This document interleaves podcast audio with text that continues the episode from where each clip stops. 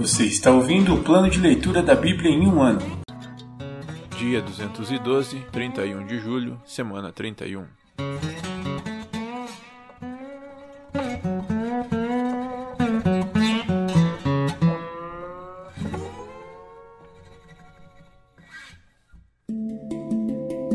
Novo Testamento.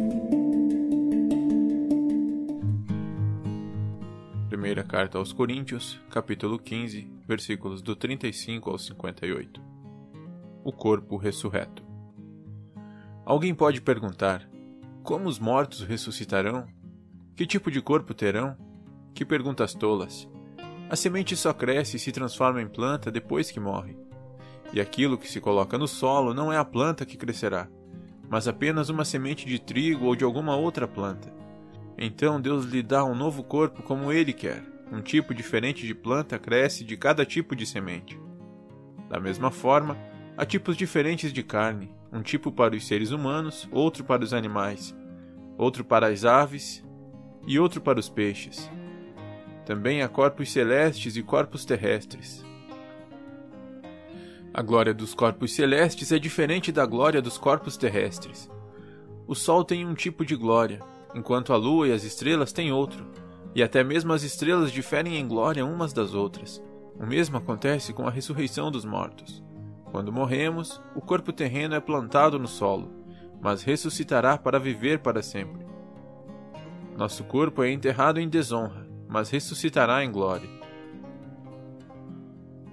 é enterrado em fraqueza, mas ressuscitará em força. É enterrado como corpo humano natural, mas ressuscitará como corpo espiritual. Pois, assim como há corpos naturais, também há corpos espirituais.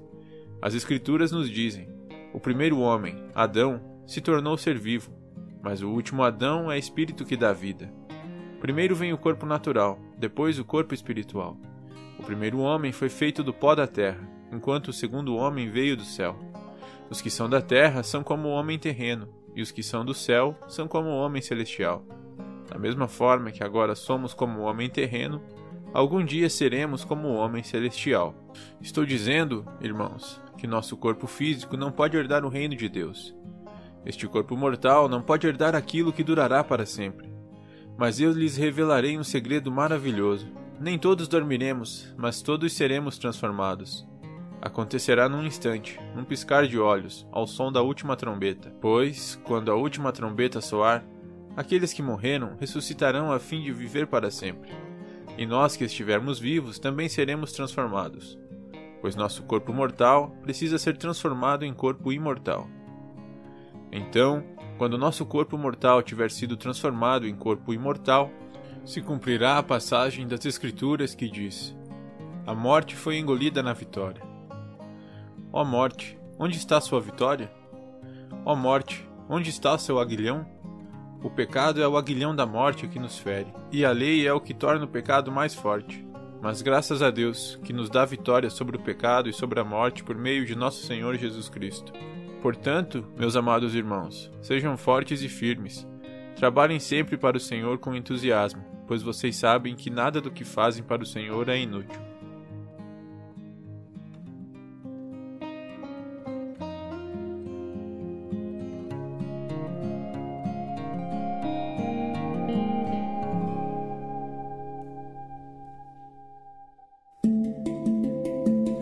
Antigo Testamento. Livros históricos.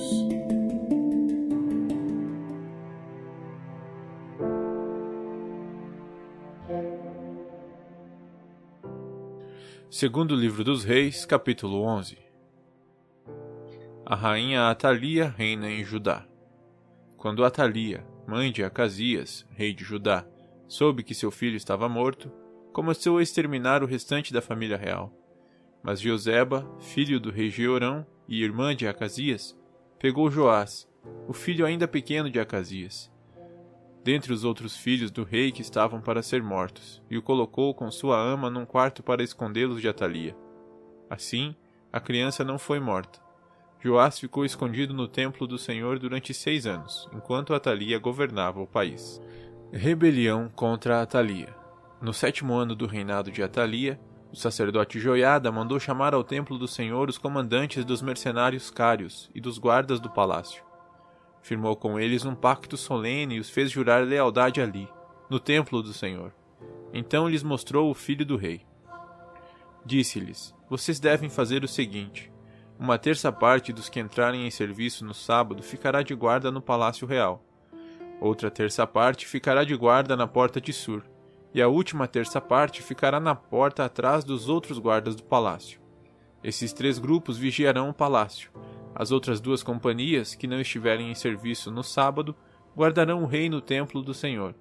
Posicione-se em volta do rei, de armas na mão Matem qualquer pessoa que tentar romper a defesa. Permaneçam com o rei aonde ele for. Os comandantes fizeram tudo o que o sacerdote Joiada ordenou. Cada um levou seus oficiais ao sacerdote Joiada, tanto os que iam entrar em serviço naquele sábado como os que iam sair. O sacerdote lhes forneceu lanças e escudos que haviam pertencido ao rei Davi e que estavam guardados no templo do Senhor. Os guardas do palácio se posicionaram em volta do rei, de armas na mão. Formaram uma fileira desde o lado sul do templo até o lado norte e ao redor do altar. Então Joiada trouxe Joás, o filho do rei, para fora, pôs a coroa em sua cabeça e lhe entregou uma cópia da lei. Depois, ungiram Joás e o proclamaram rei, e todos bateram palmas e gritaram: Viva o rei! A morte de Atalia. Quando Atalia ouviu o barulho dos guardas e do povo, foi para o templo do Senhor, onde o povo estava reunido. Ao chegar, viu o rei em pé, no lugar de honra junto à coluna, como era costume durante as coroações. Estava rodeado pelos comandantes e tocadores de trombeta, e gente de toda a terra se alegrava e tocava trombetas. Quando Atalia viu tudo isso, rasgou suas roupas e gritou: Traição! Traição! Então o sacerdote Joiada ordenou aos comandantes encarregados das tropas: Levem-na aos soldados que estão na frente do templo e matem qualquer pessoa que a seguir.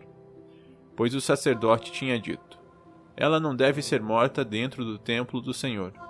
Eles a prenderam e a levaram à porta por onde os cavalos entram no palácio, e ela foi morta ali.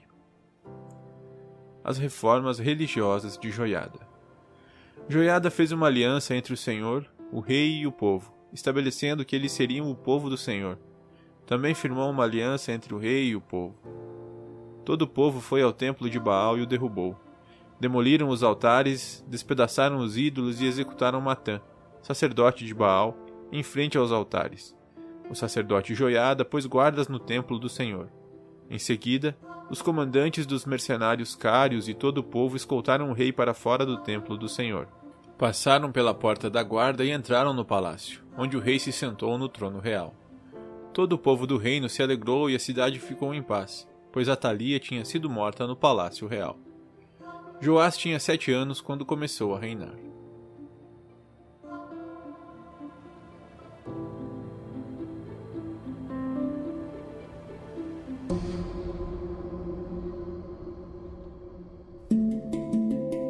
Profetas menores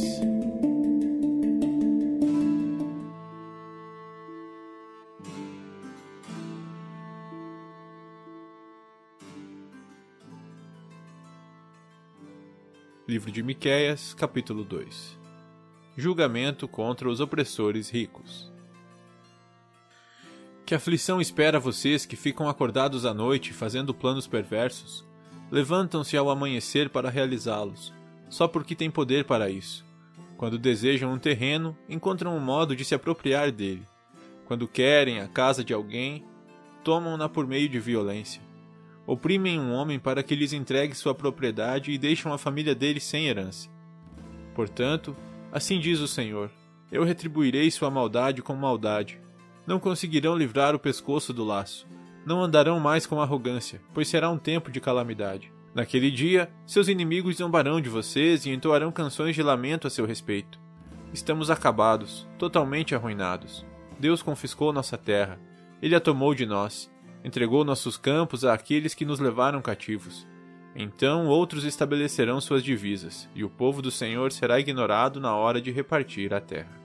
Verdadeiros e falsos profetas. Não diga uma coisa dessas, o povo responde. Não profetize dessa maneira. Essa desgraça jamais nos acontecerá. Acaso deve falar desse modo, ó povo de Israel? O Espírito do Senhor terá paciência com essa conduta? Se fizesse o que é certo, minhas palavras lhe trariam consolo. Até agora, porém, meu povo se rebela contra mim como se fosse um inimigo. Roubam a túnica daqueles que confiaram em vocês e os deixam aos farrapos, como quem volta da batalha. Expulsaram mulheres de seus lares confortáveis e tomaram para sempre de seus filhos tudo o que Deus lhes deu. Levantem-se. Vão embora. Essa não é mais sua terra nem seu lar, pois vocês a encheram de pecado e a arruinaram por completo.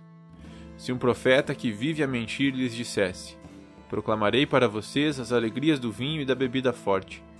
De um profeta assim vocês se alegrariam. Esperança de restauração. Algum dia, ó Israel, reunirei os que restaram. Juntarei vocês novamente como ovelhas no curral, como rebanho em seu pasto. Sim, sua terra voltará a se encher do ruído das multidões. Seu líder abrirá o caminho e os conduzirá para fora do exílio pelas portas das cidades inimigas, de volta para sua terra. Seu rei os conduzirá, o próprio Senhor os guiará.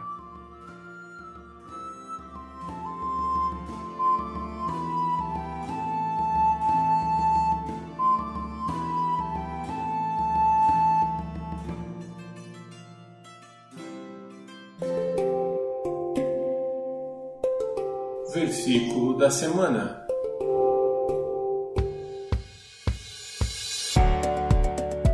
O Senhor é bom, uma fortaleza no dia da angústia, e conhece os que confiam nele. Naum 1, 7. O Senhor é bom, uma fortaleza no dia da angústia, e conhece os que confiam nele. Naum 1, 7.